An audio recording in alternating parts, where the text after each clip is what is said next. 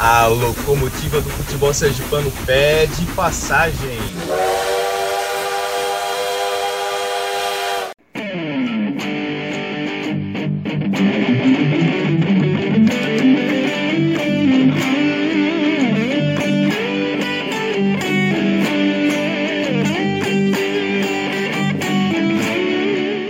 Esta é a 22 edição do Na Linha do Aribé, o podcast do mais querido.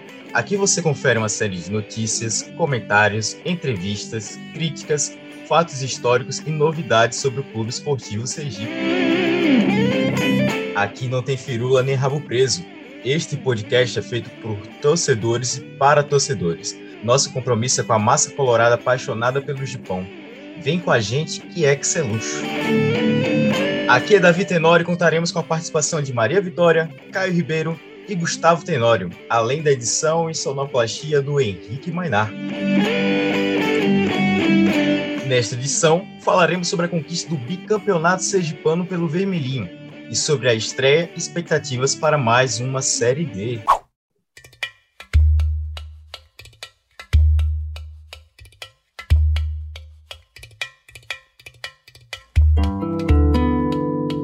Bom, galera, voltamos aqui para o podcast na linha do Aribé. Dessa vez, uma, uma emoção muito a mais, né? Já que o mais querido do estado foi bicampeão sergipano após 20 anos, apesar de algumas mídias aí falarem que não é há 20 anos, que não sei o quê, que o título de 2000, e a galera não sabe nem falar.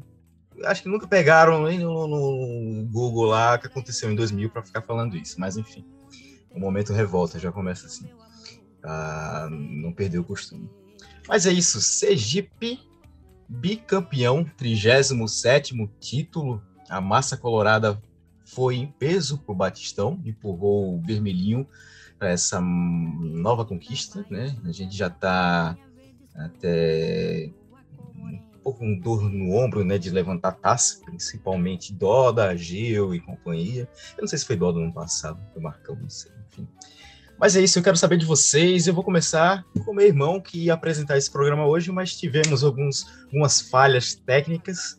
Meu irmão que não estava e no bastão, infelizmente ele não pôde vir, mas ele acompanhou tudinho lá de Maceió via TV Atalaia. Diz para mim, Gustavo, o que você tem a dizer desse 37º título? Pois é, galera. Bom estar com vocês mais uma vez. É, assistir na TV é foda, bicho. Na TV, entre aspas, né? Assistir no notebook. Tô aqui em Maceió, não deu para ir para Aracaju. Mas, assim, emoção à flor da pele. Foi um jogo muito. Como todo jogo de final, né? Aquela tensão, aquela, aquela coisa assim, olhando o cronômetro para ver se tava, já estava acabando o jogo, nada de sair gol do Sergipe, pressão do Falcon. E... Mas foi massa, velho. Sempre bom assistir uma final do Sergipe, sempre bom ganhar. E, e há 22 anos que a gente não via um bicampeonato, né, galera? Você começou aí com a polêmica, né? Polêmica não, né? Vamos falar umas verdades. que nosso último bicampeonato foi em 99 2000, né? Em cima do rival. Pois é, foi, foi um jogo interessante. Eu achei muito foda a, a, a festa da torcida. A torcida mandou muito bem, velho. Batistão bonito, velho, vermelho, é, cantando. Queria muito ter ido, mas foi sensacional, muito bom. O gol de Paulinho no finalzinho foi para lavar a alma. E o gol que a gente levou, aquela coisa, né, velho? Já tava 50 minutos, o, o acréscimo era de 4. Eu achei que foi uma mãozinha de alface, mas que na, do, do, do, Kennedy, mas nada que macule não essa, esse título. Foi merecido. Depois de dificuldades no começo da temporada, a gente conseguiu levantar mais um troféu e o calendário cheio ano que vem, né? Com dinheiro que, ao que parece, vai estar tá liberado, não vai ter nenhum, vai, vai, não vai pagar, não vai usar esse dinheiro para pagar dívida, né? Ao que parece. E que assim seja, né? Que venha um time melhor. Pois é, depois desse meu momento rápido de nepotismo, nepotismo não, é nepotismo, é, traz, chamando meu irmão para começar, mas porque no episódio passado ele, ele me chamou, né? Eu passo a bola para a última pessoa que eu vi no Batistão. Ela, Maria Vitória, que encontrei na saída ali na Campo do Brito, comemorando bastante bicampeonato, Maria Vitória. Inclusive, esse é o primeiro bicampeonato. É, verdade. É lá, o, o meu também, eu confesso. Colorados. E aí, campeões. Quem diria, né, que a gente seria campeão, ou melhor, bicampeões, depois de uma fase tão difícil que a gente viveu na, no início da temporada, ali, Copa do Nordeste.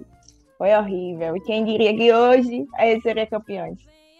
Foi lindo, foi uma festa linda, linda, linda. Fiquei muito arrepiada. Acho que foi a primeira vez, assim, que eu, que eu presenciei a festa. Muita gente no Batistão, muito, muito tudo assim, tudo muito lindo.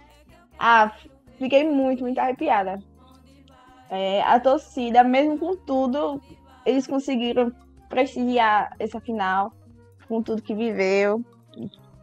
Foi lindo, foi lindo, simplesmente lindo.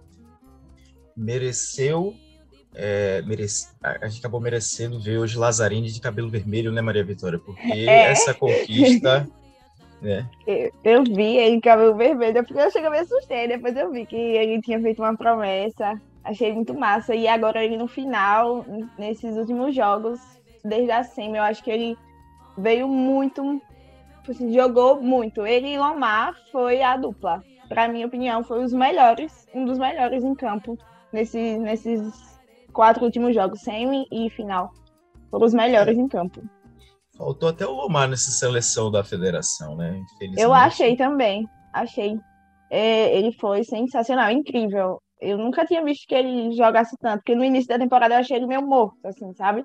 E agora, no final, eu disse, meu Deus, eu até comentei com o pai, eu falei, pai, ele joga muito, ele não parecia jogar tanto assim e joga. Foi a, a zaga de milhões, ele e Lazarinho. Ele e Lazarinho. Agora, continuando as pessoas que eu vi no Batistão, eu passo a palavra para Caio Ribeiro Santos, que estava lá no seu setor 13 da sorte. Esse setor que desde Sergipe Lagarto, né? É, a arrancada do Sergipe começou ali. Saudações coloradas, amigos e amigas. Um prazer enorme estar aqui com vocês mais uma vez. É a primeira, a primeira participação pós-título que eu faço aqui no canal. Ano passado eu ainda não tinha, não tinha estreado no, na linha do Aribé, só cheguei para a Série D, reforcei na Série D.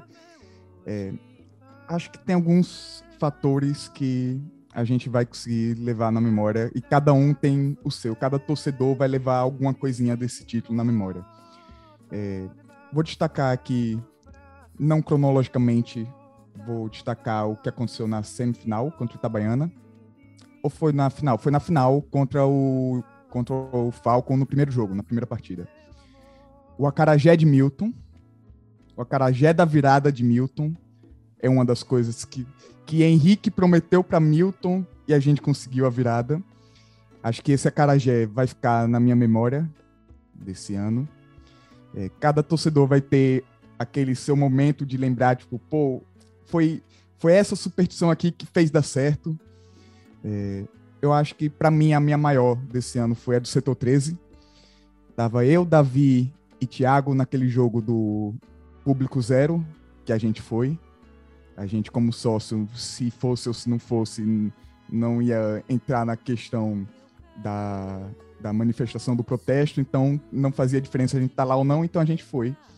É, a gente assistiu o primeiro tempo ali perto das cadeiras brancas, ali mais pro, pro setor B, mais colado no vidro. Começamos perdendo. No intervalo, puto, começamos a rodar o Batistão. A gente, chegando lá no finalzinho já, eu disse, rapaz, bora sentar aqui no setor 13, só pra ver um negócio, só pra ver. Vai que dá certo, bora pro setor 13, bora. A gente virou aquele jogo, foi a primeira vitória com o Nery, é, foi o começo da nossa virada no campeonato estadual. De lá para cá, eu assisti cinco jogos com aquele. Foi Sergipe 2, Lagarto 1. É, Sergipe 2, Boca 1. O jogo de Itabaiana, Sergipe 2, Itabaiana 0. Sergipe 2, Itabaiana 1, ou Sergipe 2, Falcon 1 e esse 1 a 1 um, um histórico de quatro, quatro vitórias e um empate. No último minuto, aquele golzinho me tirou o recorde de cinco jogos, cinco vitórias. Mas esse é um, uma das coisas que vai ficar na minha memória. Eu tenho certeza que cada um tem na sua memória uh, o que é que dentro dessa campanha vai ficar marcado daqui para o futuro. É, eu gostei muito que Davi fez, às vezes, hoje, de, de puxar essa questão do 30 anos ou 22 anos do Bi. Não queria ter que ser o chato da imprensa mais uma vez e reclamar aqui do meu local de fala com, enquanto jornalista. As pessoas ignoram o ano 2000 e eu não vejo sentido algum nisso, de falar que tem 30 anos do nosso Bi. Mas enfim, que bom que Davi puxou, que bom que o Gustavo falou e reforço aqui. Só um detalhe: o Sergipe só perdeu um jogo naquele, naquele campeonato, tinha ganhado todos os turnos, e o jogo que não teve foi uma final do turno, não foi a final do campeonato, né? Então, quem tinha mais condições de ser considerado campeão entrou em campo como a federação havia acertado, né, o jogo bem, foi o Sergipe. Agora, se tem várias teorias da conspiração em torno da, da interdição do Sabino, aí já é outra história, né? Pois é. é. Depois desse tema, eu queria comentar também rapidamente que é desde 2018 que a gente não levanta uma taça no Batistão com público. O ano passado não tinha público no estádio. Acho que acho que a gente estava com essa saudade. Acho que foi muito bonita a festa da torcida. Foi muito bonito sentir tudo que a gente sentiu. Acho que para mim é especial também porque é, foi a, a primeira vez desde 2016 que eu assisti do lado do meu pai um título. 2018 ele não estava, ele não pôde ir. Foi muito especial para mim. Voltando agora para o ponto negativo, era impossível de tomar cerveja nessa final. Foi impossível, não consegui um gole de cerveja. Tava intransitável, não podia subir cerveja, não podia, enfim. Acho absurdo uma final de campeonato não uma pessoa não conseguir comprar uma cerveja. É. Vocês falaram aí de Lazzarini, já apontou aqui sem o menor medo de me emocionar. Lazzarini é ídolo. Pronto, tirei isso do meu peito. Lazzarini é ídolo. Não tem história. Pô, o que ele fez ano passado, o que ele fez esse ano, esse negócio da mística do cabelo, porra, é, é disso que a gente precisa. É um cara esforçado, é um cara que representa lá dentro e é um cara que é doido que nem a gente, que raspa cabelo, que pinta cabelo. E para mim isso é que é ser um ídolo. É. Acho que tem potenciais ídolos dentro desse elenco. Acho que é um elenco que, se não tem tanta qualidade técnica, apresenta muita vontade, muito demonstra muito em campo o que quer. E para finalizar minha fala sobre essa final e sobre essa campanha, Daniel Neri foi o ponto de virada do Sergipe nesse, nessa temporada. Acho que ele é um dos maiores responsáveis por esse título. A gente vê muitos, muitos treinadores que chegam aqueles bombeiros que o time tá mal dentro do vestiário. Aí o cara chega, não, vem aqui, não sei o que lá. E a gente vê também, tipo, o time tá bem no vestiário, mas não tá jogando nada em campo. Aí o cara é um gênio da tática e consegue resolver a tática. Para mim, ele resolveu os dois quesitos. É muito raro a gente ver isso num técnico. Ele resolveu dentro do vestiário, que estava péssima a situação, e ele resolveu dentro de campo, que não estava menos péssima a situação. Então, acho que ele é o grande nome dessa conquista e é uma vitória do coletivo do Sergipe.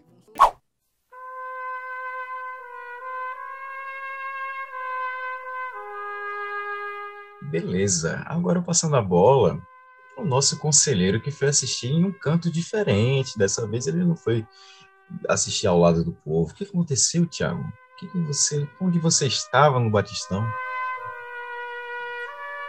E aí, galera, tudo bom? Campeões, bicampeões, né, Colorados? Felizes da vida aqui, né? É, fui assistir a final dessa vez num lugar diferente. Eu até fui questionado por outros conselheiros, gente da diretoria. Ué, a bancada tá aqui na, na cadeira branca. Eu falei, cara, uma, por uma grande exceção a pedido do meu pai, né? Ninguém mais, ninguém menos do que meu pai, né? Que me mostrou toda essa história de Batistão, me mostrou o Sergipe. Se ele dissesse que queria assistir em casa comigo, rapaz, eu acho que eu teria ficado nesse caso. Então, assim, como ele tava, tá com um problema na coluna, que tá fazendo tratamento, ele não acompanhou os últimos jogos, mas disse que queria ir para esse. E aí fiz toda uma logística para tentar fazer com que ele caminhasse o mínimo, porque o problema não é quando ele está sentado, é quando ele está em pé e caminhando. Aí eu falei, caramba, tem escada, aquela fila ali, ele me pedindo, ó, oh, vamos para Branca, porque aí a gente já para o táxi na frente. A gente chegou duas horas antes, eu acho, duas horas, duas horas e meia antes do jogo, justamente para não ter problema nenhum. Então assim, por causa dessa exceção, acompanhei o título de lá, distante um pouco de vocês, né?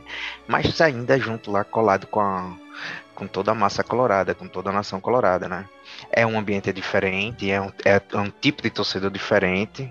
Não me identifico muito, mas assim, me identifico por ser colorado. Mas eu gosto da resenha, né? É o que eu gosto de, como o Caio falou, o Lazzarini é ídolo, porque o cara que parece que ele gosta, né? De provocar, de resenhar, e é isso que a gente gosta na arquibancada, né? Sentir falta da cerveja, lá também teve problema, e eu acho que lá, inclusive, é, eu acho que no segundo tempo já não tinha mais cerveja. O pessoal saiu para comprar e chegou com 15 minutos com cerveja, cerveja quente. Ela tinha, tava gelada, mas você abria, aquele vulcão, sabe? Quando você vai pra feira de ciências e faz o vulcão, você abria assim a espuma, horrível, horrível. E para subir com dois copos na mão, tudo apertado, chegava lá metade da cerveja nos copos. E tanta gente tanto cotovelada, porque o pessoal, inclusive, além de estar tá muito apertado e ter problema para descer para pegar a cerveja, ainda tinha o pessoal quando sobe na escada fica ali parado, né? Atrapalhando, ferrou tudo, velho. Aí eu liguei o foda-se, aí eu disse, meu irmão, vou, vou assistir meu jogo. E pronto, aí foi quando eu relaxei, comecei só a acompanhar, fazendo alguns vídeos, né? E foi só alegria, né? Eu, ver o Paulinho fazer de novo, eu falei, ó, a outra cavadinha não valeu, mas a cavadinha de agora valeu. Golaço, né? Caiu no pé de Paulinho, ele matou, né? Kennedy, Eu não, não, não tenho nem o que reclamar, né? A gente já reclamou de coleiro o ano todo, mas dessa vez foi o, o jogo do título, então também nem passou. Teve gente do meu lado, depois do jogo acabado, perguntando, gente, teve gol do Falcon? Foi porque a galera já tava ali comemorando, não tava nem olhando mais não tava nem olhando pro campo. Fantástico, fantástico. Mas é isso aí. Assistir de lá foi diferente, tem outras histórias para contar, mas pode crer, próxima vez eu vou estar na vermelha. Esperem por mim. Bola para a entrada da área pela direita, cruzamento por baixo, entregou! Gol!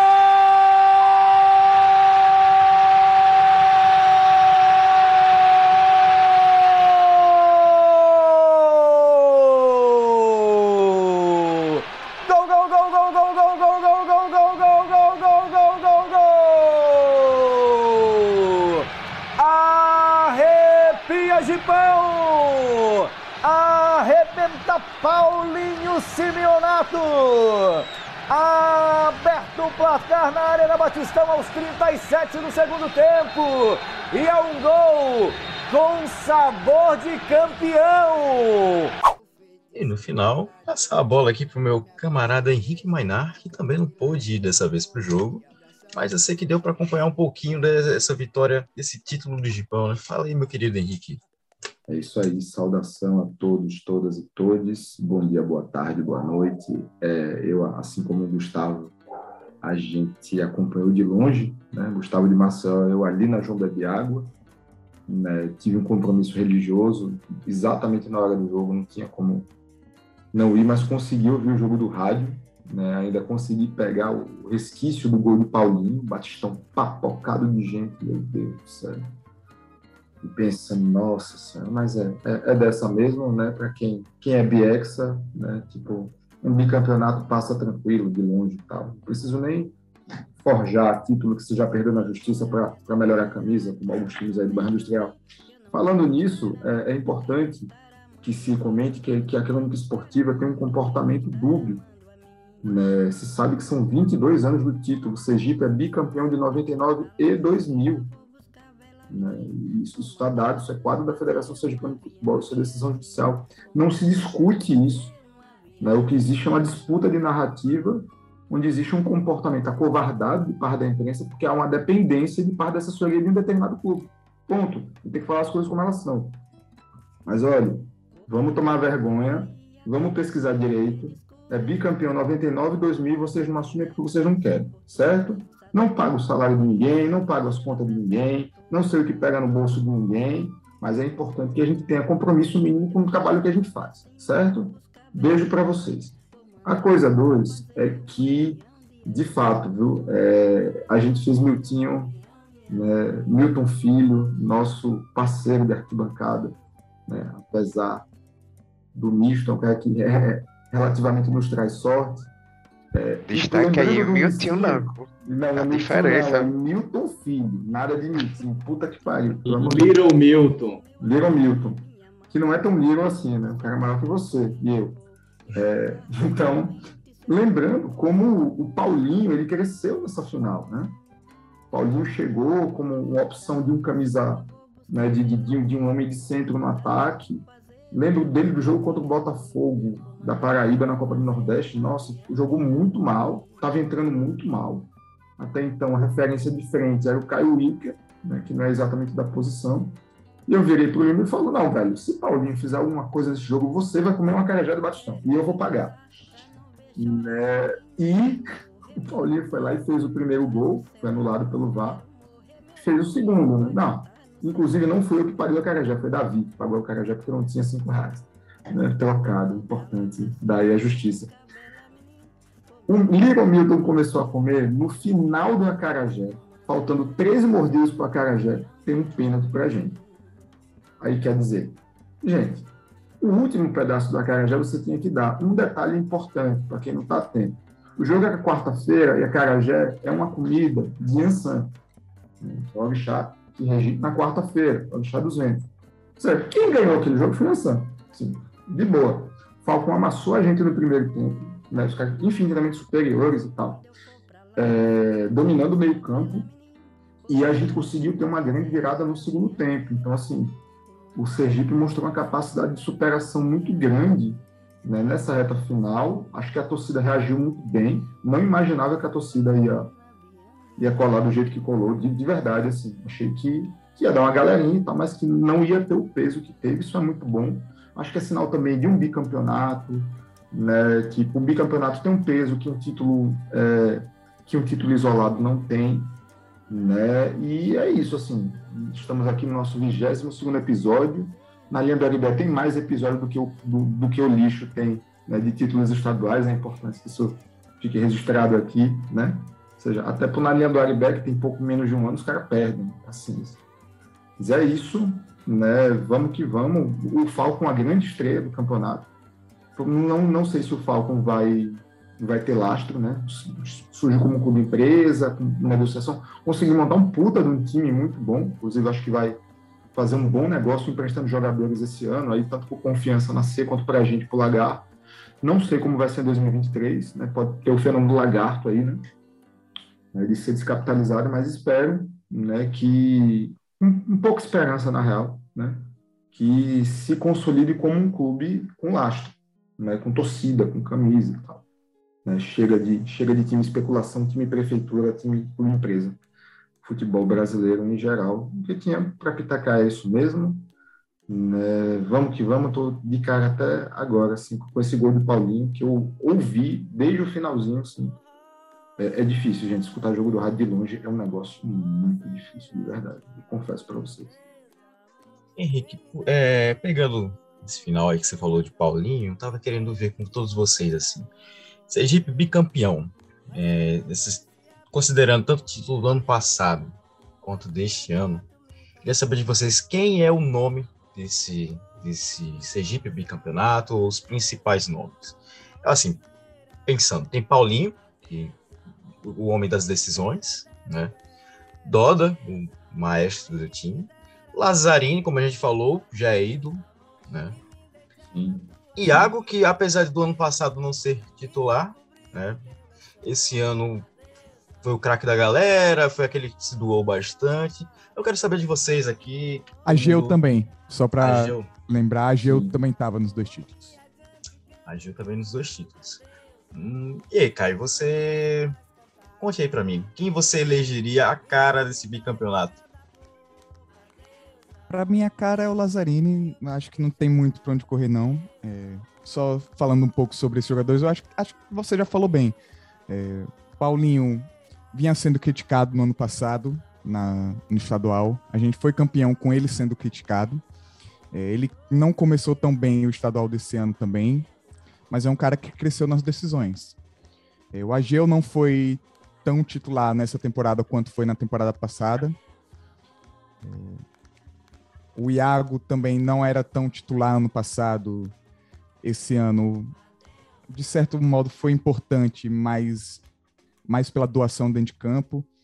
O Doda foi muito importante ano passado. Acho que nesse ano ele ainda foi bem, mas eu acho que ele não repetiu o campeonato do ano passado. Talvez porque, justamente por essa, essa questão do Daniel Neri, de um jogo mais coletivo, acho que descentralizou um pouco do Doda. A gente consegue ter, consegue chegar ao gol de outras maneiras diferentes hoje em comparação ao ano passado. Então, para mim, o grande, grande nome é o Lazzarini. O Lazzarini é um cara que se destacou no ano passado, estava na seleção do campeonato do ano passado, está na seleção do campeonato desse ano. Então, dos que participaram dos dois campeonatos, para mim, o grande nome é Lazzarini. Acho que ele tem a cara desse Sergipe, desse Sergipe, é, dessa gestão que está agora, ele tem a cara desse bicampeonato. Gustavo, você também concorda com essa fala do cara, que seria Lazzarini, personagem do bicampeonato?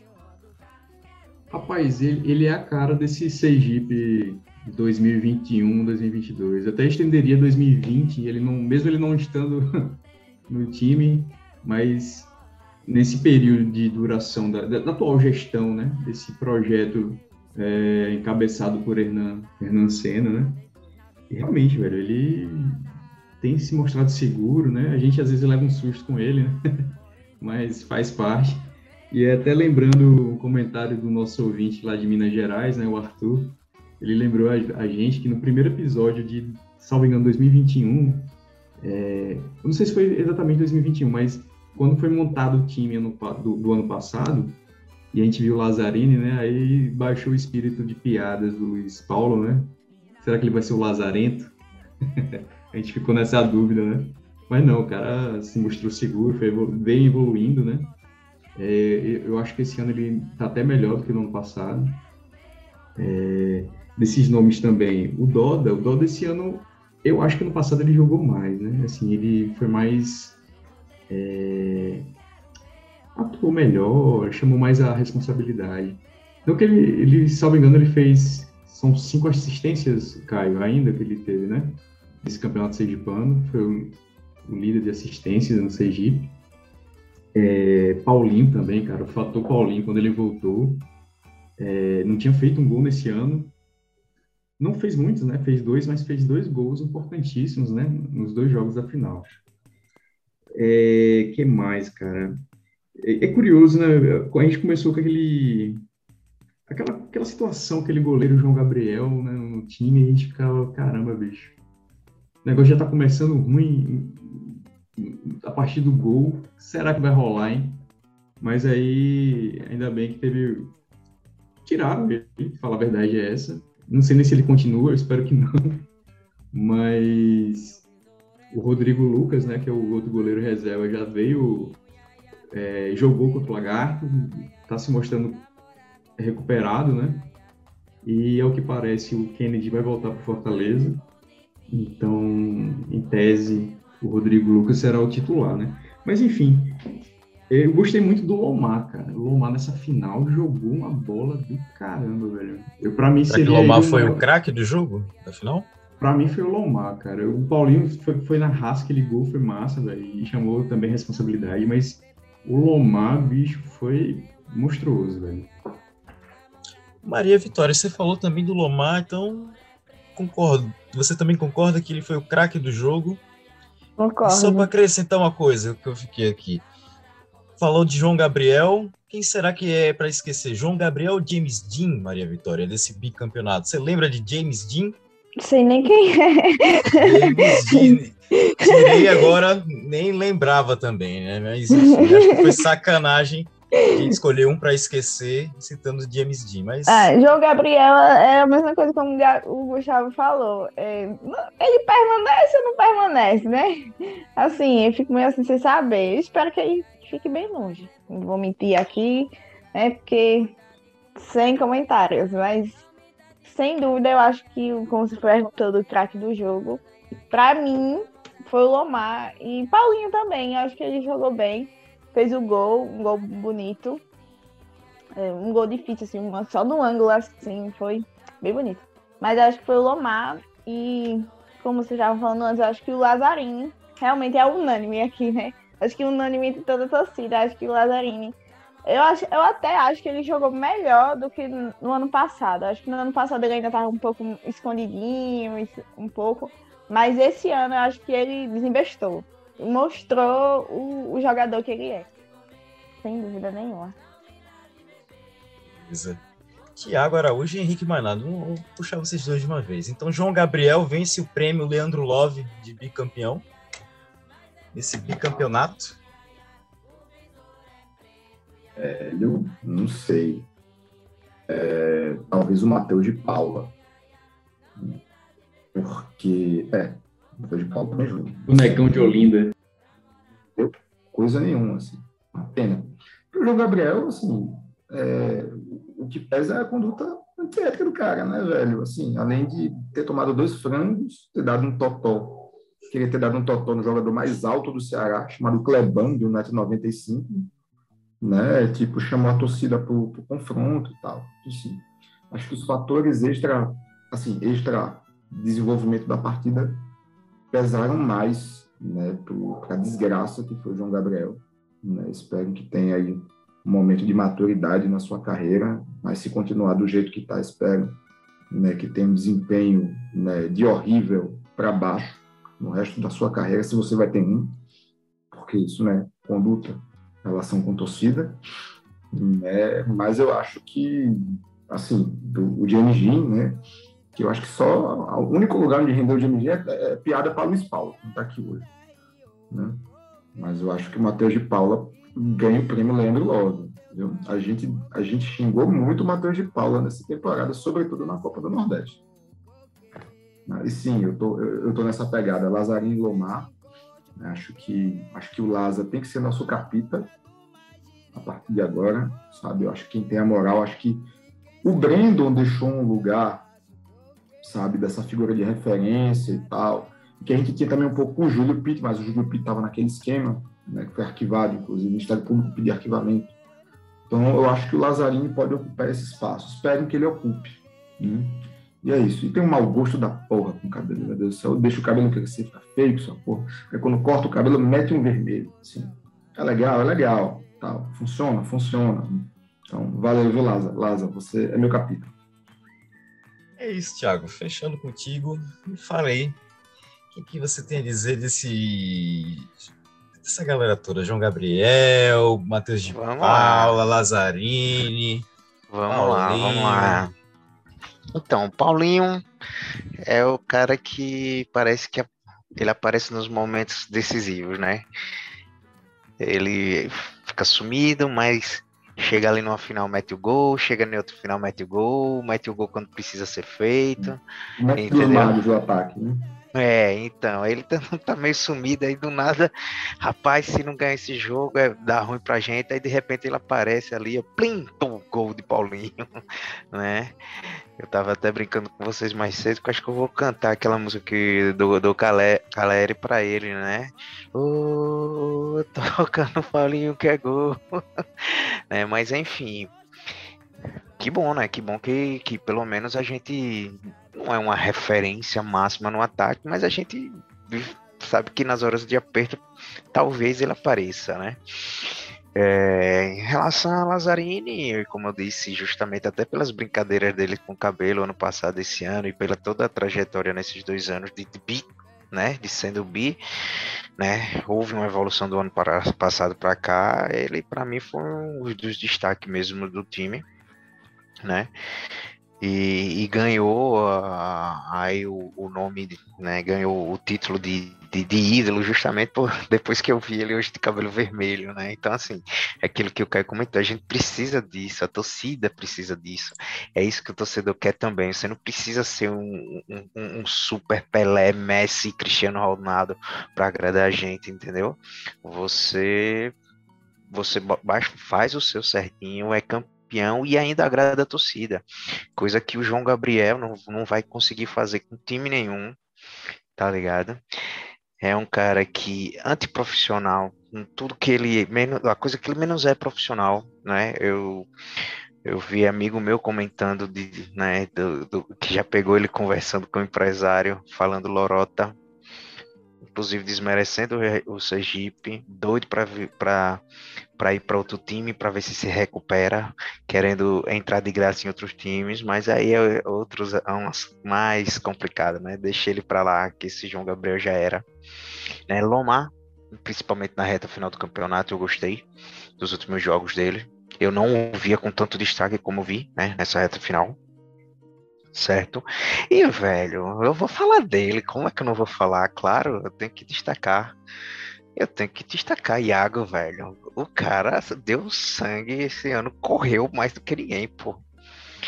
Se é um cara que correu, foi o bicho. Ele, ele, ele compensou todo o problema que ele teve da, de uma deficiência técnica que ele né, veio tendo nos últimos anos com vontade, né?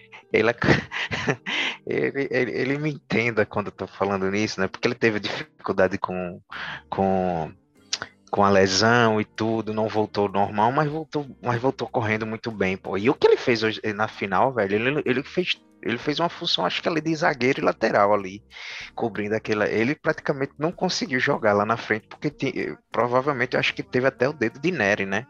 Pra falar, olha, cara, você vai ser o cara que você tá correndo, é você que vai voltar para tapar esse buraco aí, porque tá fora, né? E parabéns para Nery. Nery parece que realmente, como o Caio falou, virou uma chavezinha que que mudou não só dentro de campo, mas eu acho que mexeu com, com o brilho dos caras. A mente dos caras mudou. O Lazzarini mesmo, né? O Lomar começou a aparecer mais, né?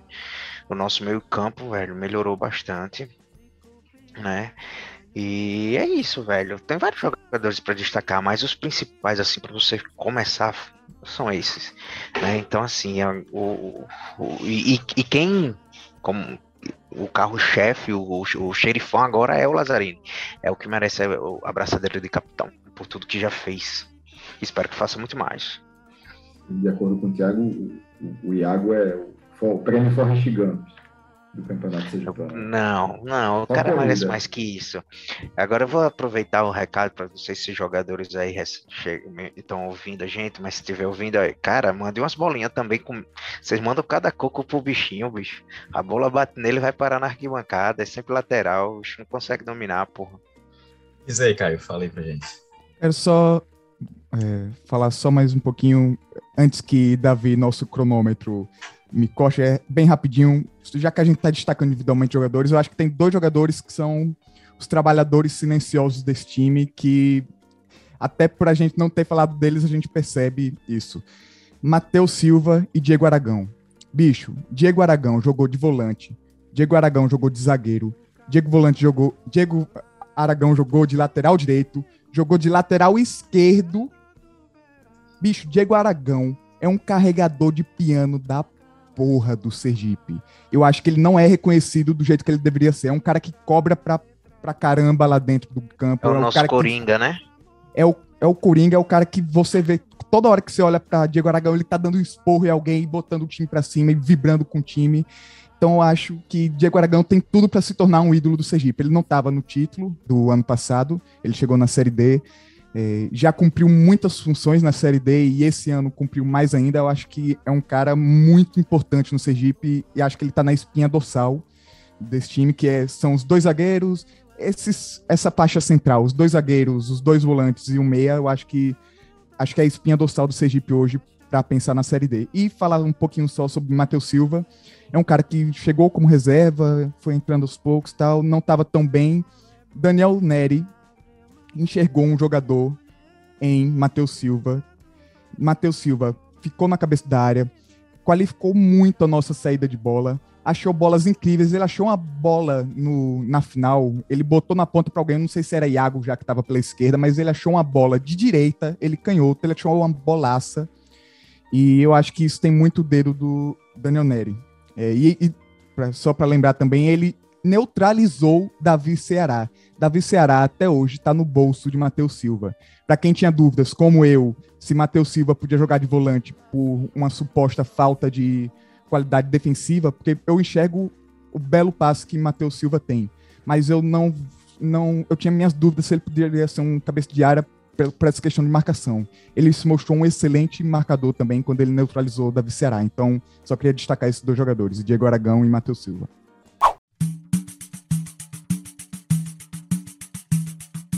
Beleza.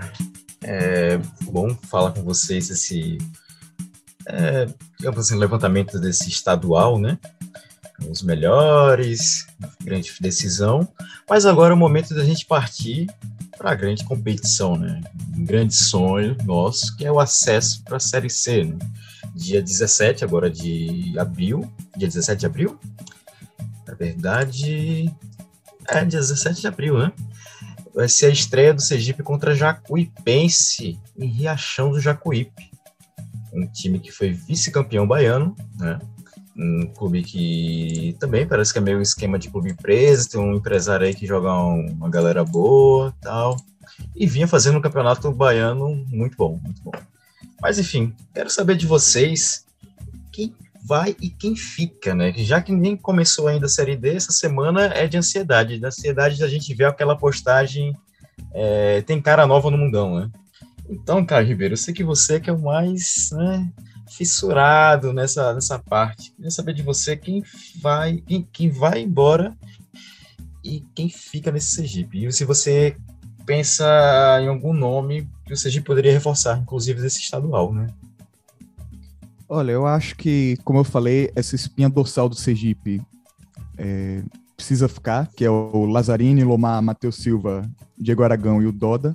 Acho que essa faixa central tá bem interessante. Eu acho que precisa reforçar pelo lado, tanto os pontas quanto os laterais. É, alguns pontos, por exemplo, o Felipe e o Iago, eu acho que seriam excelentes bancos para entrar no segundo tempo e infernizar uma coisa que a gente não tinha o ano passado, que era a gente olhava pro banco e dizia, meu Deus do céu, o que é que a gente vai fazer aqui? Tem como tirar um e não botar ninguém? Não precisa nem botar ninguém, não, só tira alguém e pronto. Esse ano acho que a gente tem jogadores de banco muito bons para essas posições. É, mas eu acho que precisa reforçar no time titular, precisa reforçar tanto pelos lados. Eu, eu acho, eu vou dar aqui meu braço a torcer, o Paulinho fez um excelente final de estadual, mas eu ainda não me sinto seguro 14 rodadas com Paulinho de centroavante. É, eu acho que ele tem o seu valor, eu quero que ele fique, mas eu não sei se ele deveria ficar como titular absoluto.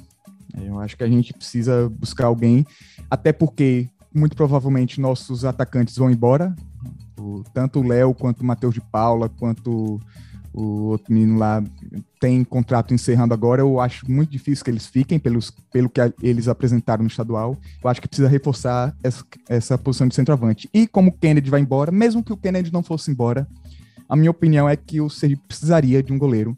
É, eu não me sentiria seguro um campeonato, mais uma vez, 14 rodadas com Kennedy no gol, eu não me sentiria tão seguro assim. Eu acho que a gente precisa de um goleiro. O Rodrigo Lucas pode ser um bom goleiro, mas ele ainda não está testado o suficiente para ser o titular da posição. Então, eu acho que a gente também precisa de um goleiro, só para fechar, um goleiro, jogadores de lado e um centroavante. Tiago Araújo Melo. Hoje eu estava assistindo o programa Bola em Jogo na PRP, com a participação de Iago. E Iago chegou a falar que o contrato dele acaba agora. Acaba agora, ele tem vontade de ficar, mas que ainda não houve conversa com o presidente Hernan. Então, Tiago, você conversa, se você fosse Hernan, o que você conversaria com o Iago nessa semana? Iago, vamos fechar hoje um novo contrato? Era o que eu falaria, né? A gente precisa de um sangue assim, a gente precisa de um tri. O cara tem três títulos, é uma representatividade dessa. Eu sei que a gente precisa de novos jogadores, mas eu acho que no caso de Iago dá para manter. Né? O Caio comentou muito bem aí das peças que faltariam né? E viu que ele não tocou no Iago, e isso aí já me deixa muito feliz. Então, assim, se passou pelo Eu- crivo eu- do. Eu até falei, eu manteria Iago. Por mim, Então. a minha opinião é que Iago tem que ficar. Então, Hum, se De o. titular, calma. Mas Pronto, tem espaço então. nesse elenco. Aí tem um, tem um, tem um, tem um crivo técnico de Caio, então assim, tá valendo, né? Então, é, eu acho que ele seria um cara bom para continuar representando, é um cara que tem história, conhece a história do Sergipe, conhece o que é clássico, clássicos daqui. Então, assim, quan- quando alguém chegar, é- é- ele é uma das pessoas, junto com o Lazzarini e outros que já tem uma história do Sergipe, é que vai pa- passar essa grandiosidade e o peso da camisa do Sergipe necessária né, para uma competi- competição de- de- da, da Série D, né, que para a gente alcançar o, o, o sonhado acesso, né? Então, assim, eu eu renovaria com o Iago tranquilamente. Agora eu vou passar a bola para Maria Vitória, que prestou bem atenção nessa final dos dois jogos contra o Falcon.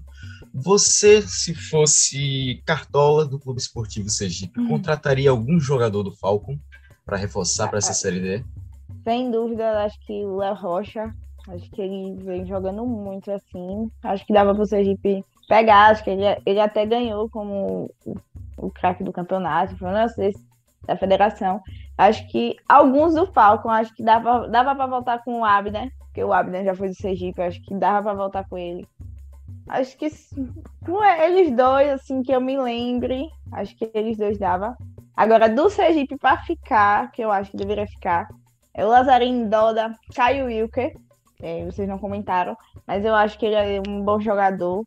Dava umas ratadas, não dava, às vezes não dava um chute certo, que eu ficava, meu Deus do céu, meu filho, né? Acho que até agora na última final ele não sabia, não, dava um chute bonito, não, não acertava. Mas eu acho que ele dava uns passos certos, ele ia pra frente, assim, botava a bola pra frente. Acho que ele dava pra ficar o Doda, Lazarinho, Lomar. Acho que esse. Agora, pra ir embora, ah, muitos.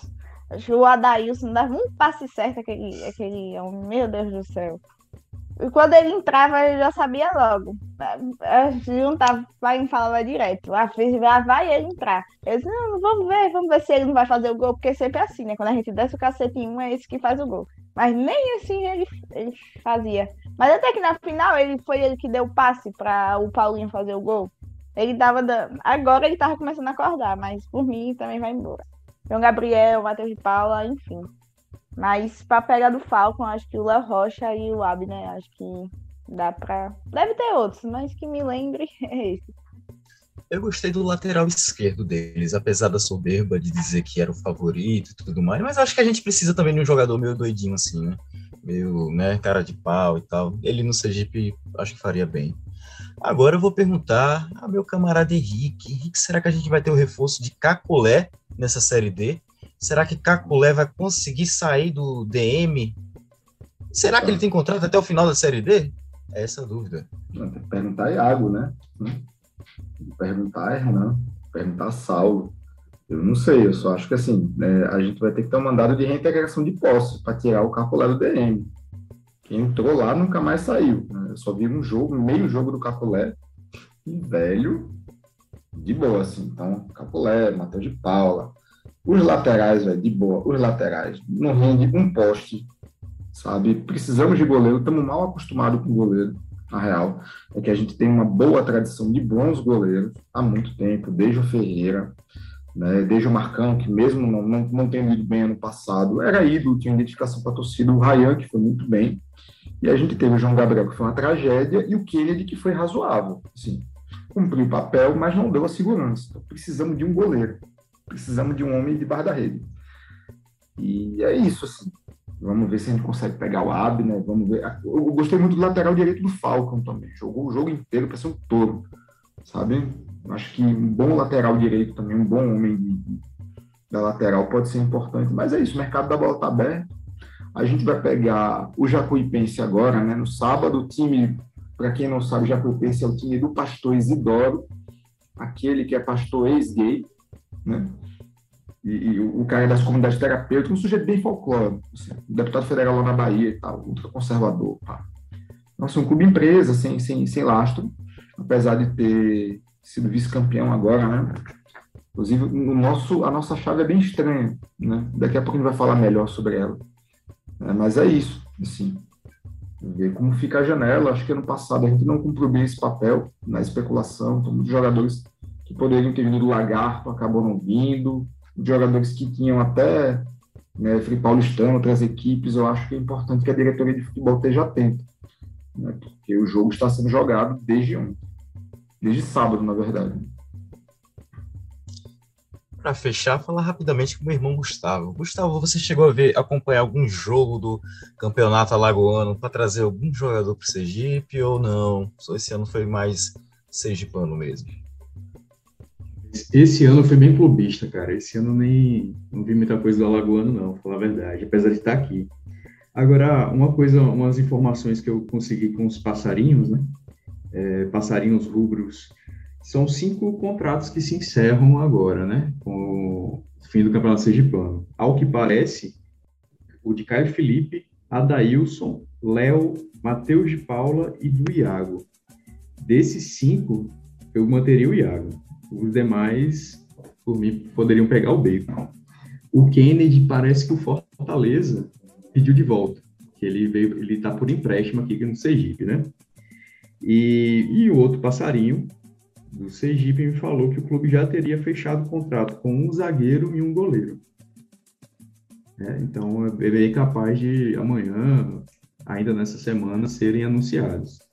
É, seria, do Falcon, cara, eu, eu acho que seria interessante, assim, se eu, se eu se pudesse, né, nas negociações, porque eles estão bem assediados, né? Foram bem e tal, tem muito time de olho neles.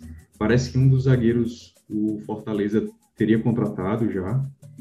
É... Agora o Léo Rocha, né? Que apesar de 37 anos, o cara joga muita bola. O cara manda bem, camisa 10. Os laterais, tanto o esquerdo, o Marcinho, e o direito, que eu não lembro o nome. Rian. Realmente. Como? Rian. Rian. Os caras mandam muito bem, né? E agora, assim, o ataque que é aquela coisa, né? É eterna dificuldade de achar um homem-gol para jogar Série D, né? Aí, meu amigo, eu torcer para que a diretoria acerte alguém, sei lá, se o Daniel Neri também nesses times que ele perambulou não conseguiria indicar alguém. Mas é isso. Essa semana vai vir novidades aí para vocês. Agora eu vou chamar meu amigo Caio, que tem um, uma coisa para nos contar aqui, que eu fiquei até curioso. Me mandou aqui inbox que estava querendo muito falar isso e agora eu estou querendo só saber. Falei, Caio, o que, é que você tem a nos dizer? Ah, é só uma leve pincelada, porque a gente estava falando de quem vai e quem fica. Eu acabei não citando jogadores é, de meio paralelos nesse elenco do Sergipe, mas que eu senti falta da gente ter falado, já que a gente começou a falar sobre o nosso banco também. Eu renovaria com a Geu. Acho que o que a gente estava falando do Lazzarini, do Iago, ter identificação com o clube e ter o que mostrar para quem chegar. O Ageu que está aqui desde 2020, é o jogador mais antigo desse elenco, já que o Brandon saiu. É um cara muito identificado com o Sergipe. É um cara que entrega dentro de campo. É, não está entregando tanto agora porque o Diego Aragão e o Matheus Silva estão muito bem e eu não vejo os dois saindo do time agora. Acho que o momento é deles. Mas é um jogador muito importante e que agrega muito dentro do nosso elenco. É, sobre o que Gustavo falou, é, também tem os dois jogadores do CRB, a, nessa lista do, dos cinco que estão saindo, que pelo menos tem contrato encerrando, que é o Rian, o lateral, e o Davi Lessa, o ponta, que também tem contrato encerrando, ninguém sabe se vai ou se fica, mas provavelmente vão sair, não entraram nem no estadual. É, entraram só naquele jogo contra o Bahia na Copa do Nordeste. E bom saber que já, já tem dois reforços para anunciar, perto de anunciar, o goleiro, que a gente já debateu aqui, que precisa do goleiro. É, e também o zagueiro, porque a gente tem que lembrar que o Silvio está no DM. Ele fraturou o braço, vai passar o primeiro turno inteiro da Série D fora. A gente só tem o Diego Augusto no banco hoje. A gente tem dois zagueiros excelentes de titulares, mas a gente não está com o elenco encorpado na, no toda a zaga. A gente só tem o Diego Augusto hoje. Então é muito bom saber que tem um zagueiro já para chegar. O Silvio parece que é o nosso Dedé, né? O nosso Dedé. e que chegou com muita expectativa, né? E, engraçado, antes de quebrar o braço, ninguém sabia por que ele não entrava, se tinha algum problema aí, se tinha a ver com vacinação. Aí do nada o cara vai lá e quebra o braço, né? Enfim, que azar.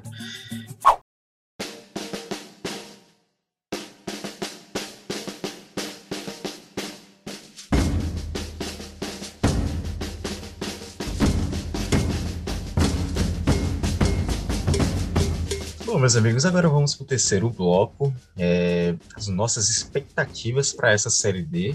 O Clube Esportivo Sergipe vai ter um grupo bem complicado. Aliás, todo, toda Série D é sempre um grupo complicado, mas desta vez parece que a coisa é meio séria, né? Porque antes a gente não pegava um campeão, um bicampeão baiano num grupo, né? Era, geralmente, os times do interior da Bahia não conseguiam essa façanha. Fora o Santa Cruz, que é um, tá nesse tal G7, Cepeba, sei lá o quê, e é sempre um, é um clube de tradição e que tem poder é, para fazer um elenco bom, né? Uh, Asa de Arapiraca, finalista do Alagoano, mas quem, Caio? Me ajude, Caio, já vem aqui me ajudar, eu não lembro mais. Os três da Bahia, é, Atlético de Alagoinhas, Jacuipense e Juazeirense, os dois de Alagoas, Asa e CSE, Santa Cruz, de Pernambuco, Lagarto e a gente. Caio, quem você tá com, assim, com receio que vai ser o nossa pedra no sapato nesse grupo? Cara, eu acho que os três baianos chegam fortes. É, Jacuipense liderou o campeonato baiano inteiro, a primeira fase. Só foi perder na última ou na penúltima rodada. Vinha de seis vitórias seguidas. Começou o ano 100%. É, foi vice-campeão estadual, perdendo justamente para o Atlético de Alagoinhas, bicampeão que está no nosso grupo. É mais um adversário que vem forte, apesar de já estar perdendo de novo jogadores. Já tem dois para sair para Vitória, os dois principais destaques. É, a gente precisa ver como é que vai ser essa semana para saber como é que os times chegam nessa Série D. É, mas eu acho que de quem tem mais expectativa, quem tem mais pressão, quem tem mais favoritismo, favoritismo nesse momento é Jacuipense, Atlético de Alagoinhas. Juazeirense foi muito mal no Baiano, quase foi rebaixado, mas passou duas fases da Copa do Brasil, conseguiu uma graninha, pode reformular o elenco, não sei a quantas anda lá, depois que acabaram o estadual. É um time que pode vir forte e é um campo enjoado, um campo chato de jogar. É, foram bem na última Série D, lideraram o nosso grupo. Tem o Asa, que chegou na final do Alagoano. A final vai ser nessa quarta, o segundo jogo da final contra o CRB. Provavelmente vai dar CRB, mas isso mostra que o Asa, pelo menos, conseguiu alguma coisa nesse, nesse ano. O CSE, eu acho que é um dos times mais fracos. Eu não vejo essa bola toda no CSE, eu não vejo esse, essa perspectiva financeira toda no CSE para reformular um elenco no meio da temporada e conseguir vir forte na Série D. Já não tem grandes coisas no elenco que tem. É, acredito que o Lagarto vem muito enfraquecido também. É, apesar de ter feito uma boa primeira fase de estadual, mas na hora H tremeram, pipocaram contra um Sergipe reserva, é, perderam o seu principal financiador, já trocaram técnico, já não estão conseguindo manter ninguém, já estão trazendo jogador que, é, que era reserva em outros times, que era de campeonatos desconhecidos, times desconhecidos. Não vejo o Lagarto com essa força toda para brigar entre os favoritos. E tem o Santa Cruz, que sempre vai ser uma grande incógnita, porque apesar de todos os todas as dificuldades fora de campo, ainda é o Santa Cruz, ainda é um time de massa, ainda é um time de camisa. É, chegou na semifinal do campeonato estadual, perdeu nos pênaltis pro Náutico. É, é não, brilha, não é um futebol brilhante, mas é uma camisa pesada. Então acho que a gente vai brigar entre os cinco para ver quem belisca essa vaguinha. Eu acho que Lagarto e CSE estão um pouco atrás. Acho que a gente vai brigar entre os seis, no caso, botando a gente. É, botando o CSE e o Lagarto um pouco mais atrás. Mas o resto eu acho que está muito embolado. E acho que o que aconteceu no grupo A3 do ano passado, que era aquele grupo que tinha Campinense, ABC, América de Natal e Atlético, Atlético Cearense, que três daquele grupo subiram então foi o grupo da morte da edição. Eu acho que esse ano o nosso grupo está muito mais pesado. É, tem algumas equipes no grupo A3, é, por exemplo, o Retro, que não conseguiu se classificar no ano passado, apesar dessa boa campanha no estadual desse ano, mas tem algumas equipes do Ceará que ninguém sabe muito bem como vem, porque o estadual lá é muito embolado, mas eu acho que o nosso grupo A4 está mais pesado do que o grupo A3 esse ano. Pois é, falando em grupo pesado, Gustavo Tenório, você concorda com o Caio que esse ano está bem pior do que do ano passado? Rapaz, eu acho que tá, velho. Agora, no começo do, do, do, ano, eu fiquei preocupado, né? Com o Sergipe, a campanha no, no, na Copa do Nordeste. Eu já tava assim, desolado. Falei, caramba, esse time vai, vai ser uma merda, velho. Mas não, agora eu tô mais confiante. Esse título também deixou a gente mais confiante, né? Com certeza. Mas o que não, assim, o Atlético de Alagoinhas, né, pelo que a gente soube, é, perdeu os dois principais jogadores, né, que estão indo para Vitória, o Miller e o Dionísio. Salvo engano, o Dionísio jogou no Bahia de... Era do Bahia de Feira no passado, no Baiano, Caio? Você lembra disso? Não, ele jogou no, no Atlético de Alagoinhas mesmo. Tanto o Miller quanto o Dionísio foram campeões com o Atlético. Então eles são bicampeões lá, né? Pois é. O Santa Cruz é aquela coisa, né, velho? Time de massa. Não foi bem no estadual, ainda que tenha caído na. Sei, acho que foi na quarta de final do Pernambucano. Juazeirense, aquela incógnita, né? Mas com grana da Copa do Brasil, como o Caio falou. E é isso. Eu tô, já tô me programando para assistir o jogo lá em Palmeiras dos Índios. Não sei se você é o único torcedor colorado lá no estádio, mas eu vou estar tá lá. Tiago Araújo Melo, você já combinou com seu tio para assistir um jogo lá Sergipe Santa Cruz no Arruda? o que tá combinado, inclusive até com o com meu primo também, é que eles vêm para cá e eu vou para lá pra gente acompanhar os nossos clubes, né? Ele Bom, que agora dele, a gente pode voltar a viajar, né, nessa série D para acompanhar os É, pode voltar a viajar, né? E eu, na verdade, eu perguntei é, até minha, uma das minhas preocupações para a série D é a transmissão, né? que eu até agora não tem nada definido, né? Eu acho que eu fiquei meio acostumado quando passado, era só ligar ali na, no Eleven, assistia, né? Tranquilamente. E eu não tô vendo nada, não consigo nenhuma informação sobre transmissão. Eu acho que eu vou ficar muito agoniado esse final de semana sem poder acompanhar. Torcer para que, sei lá, alguém de lá da, da cidade faça transmissão, alguma TV dá, né? para poder assistir, fazer valer a, a cervejinha do final de semana. é isso. Agora falar rapidamente com Maria Vitória. Maria, o que você espera dessa série D? Já está com sua promessa é, em mente caso venha o acesso? Rapaz, seja o que Deus quiser, porque para mim acho que a série D é uma das piores é, competições de campeonato brasileiro. Porque é muito difícil, misericórdia. Mas se, se subir, não, não sei o que eu sou capaz de fazer, não. Mas seja o que Deus quiser. E o Tiago falou sobre a transmissão. Geralmente a gente assistia muito aqui em casa, naquela TV Brasil, eu acho. A, a qualidade de transmissão é péssima. Mas o pai sempre voltava para assistir. Acho que deve passar lá. Talvez a Eleven Sport.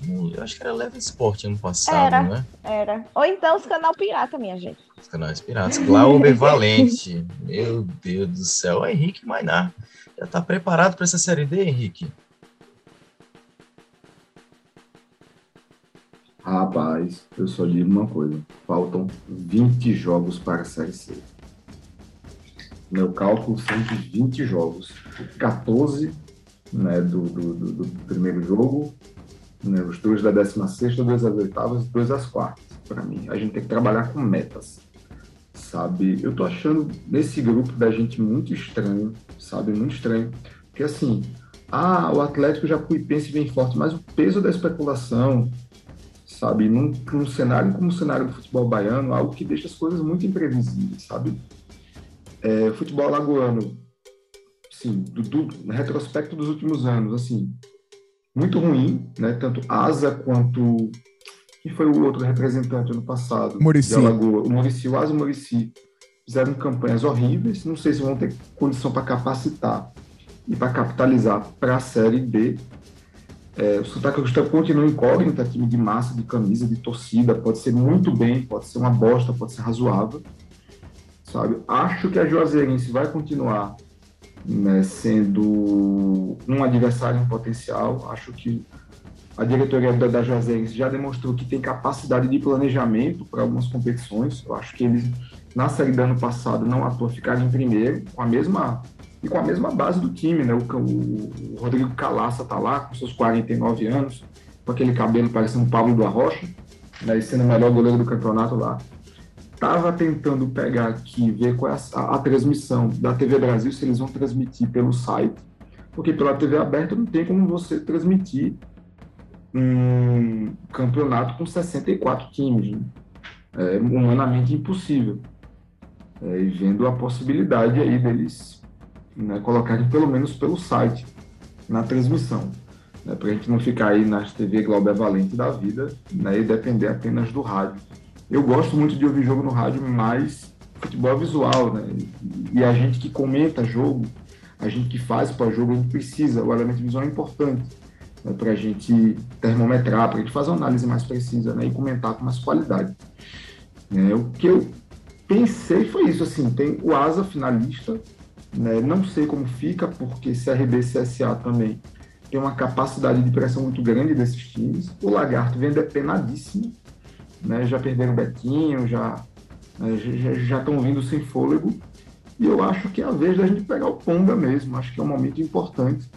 Seja para aproveitar que a torcida está empolgada, aproveitar que existe um clima para isso, né? aproveitar que, que essa suposta uma suposta superioridade né, do, do, segundo maior clube do bairro industrial está em queda.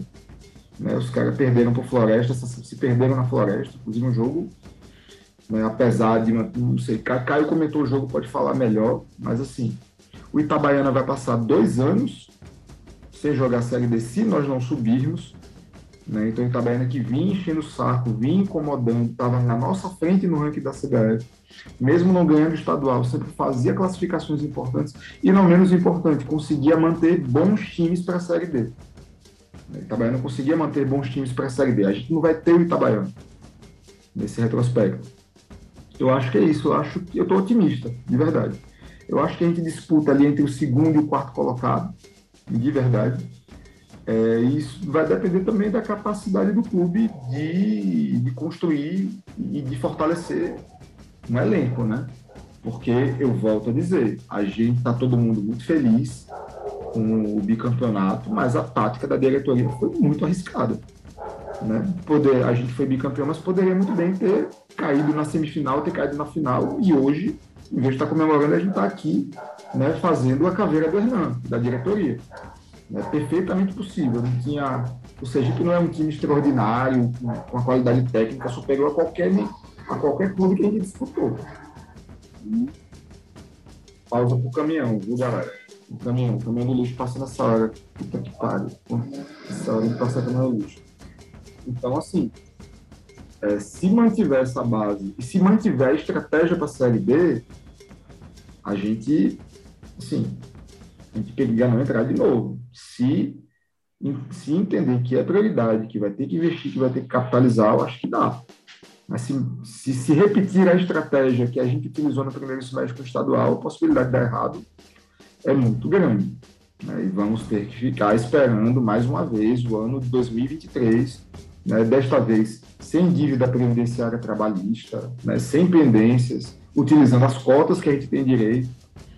Mas eu acho que é isso, assim, tem que mudar a estratégia. A estratégia para a Série D tem que ser outra. O comportamento tem que ser outro. É isso, amigo. Vamos chegando para o grande desafio do ano 2022, né? Que é o acesso para a Série C, já que não dá para ficar nesse inferno, como o Hernan falou no, no pós-jogo na TV Atalaia. Eu assisti, depois voltei para casa, botei no YouTube, ele falou: série deu inferno, a gente precisa sair do inferno, então vamos lá. Vamos nessa, vamos reformular bem esse elenco, reforçar bem esse elenco, né? E foco total.